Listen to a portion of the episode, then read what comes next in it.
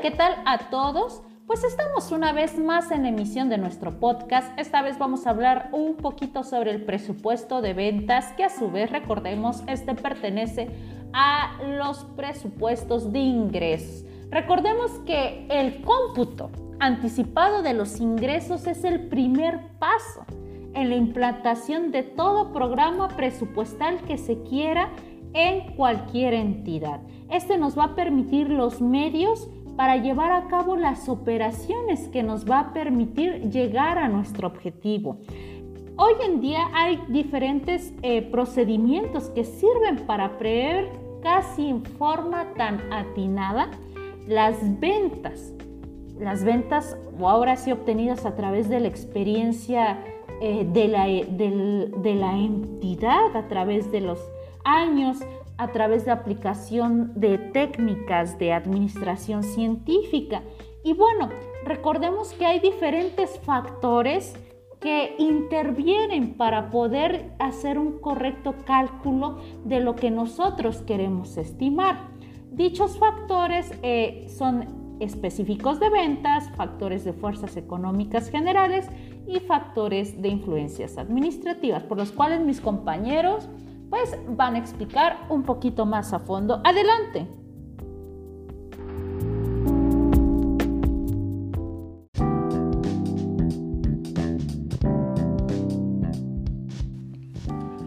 Bueno, pues como decía Ali, los factores específicos están dentro de los presupuestos de ventas.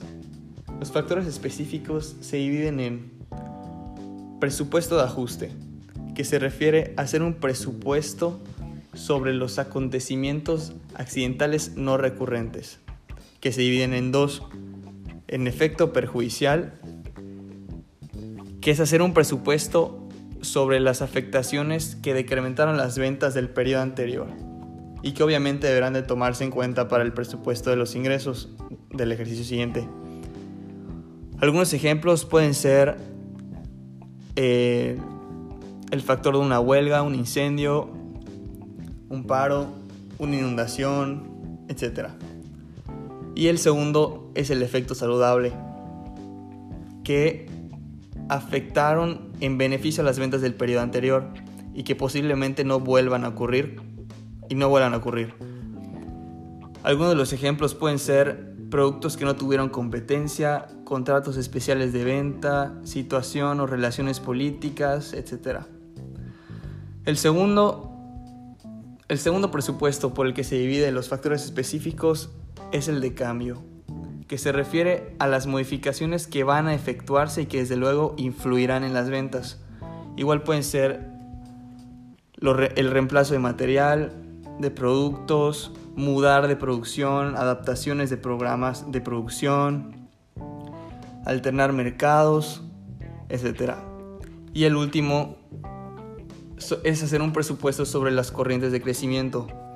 Estos factores se refieren a la superación en las ventas, tomando en cuenta el desarrollo o la expansión efectuados por, por la propia industria.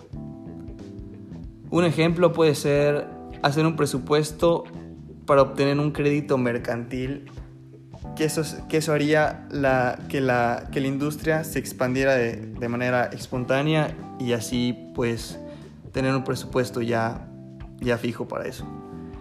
Y pues seguimos con Cuauhtémoc para que nos explique más o menos de qué se tratan las fuerzas económicas generales.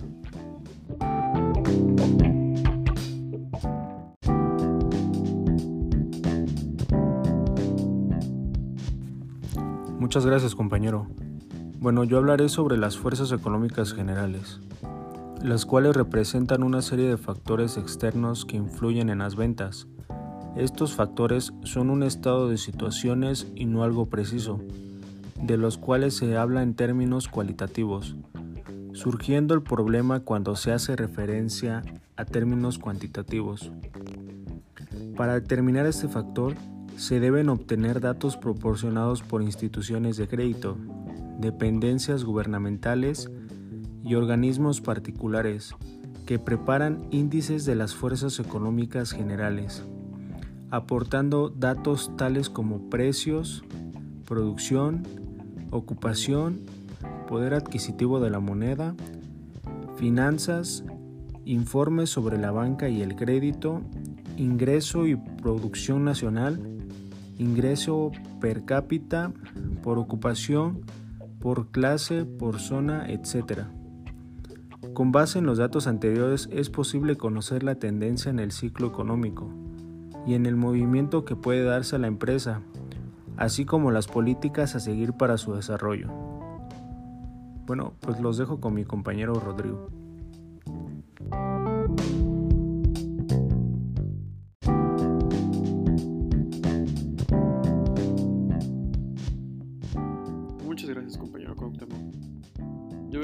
De las influencias administrativas. A diferencia de las anteriores, esta es de carácter interno de la entidad económica, refiriéndose a las decisiones que deben tomar los dirigentes de dicha entidad, después de considerar diferentes factores específicos de las ventas y fuerzas económicas, y que desde luego repercuten en forma directa en el presupuesto de ventas de dicha entidad. Las decisiones de referencia están a cargo de los directores, pudiendo optar por diferentes tipos de cambios.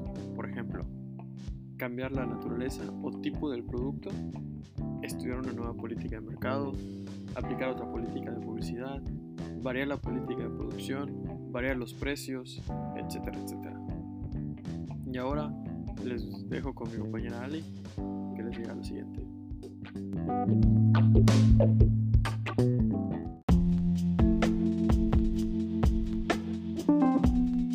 Es conveniente precisar que el presupuesto de ventas es por lo general o se determina como la base de los, de los demás presupuestos, pero este también se, se auxilia de otros. Y bueno, algo muy interesante dentro de toda esta evaluación que tenemos que considerar es el IVA.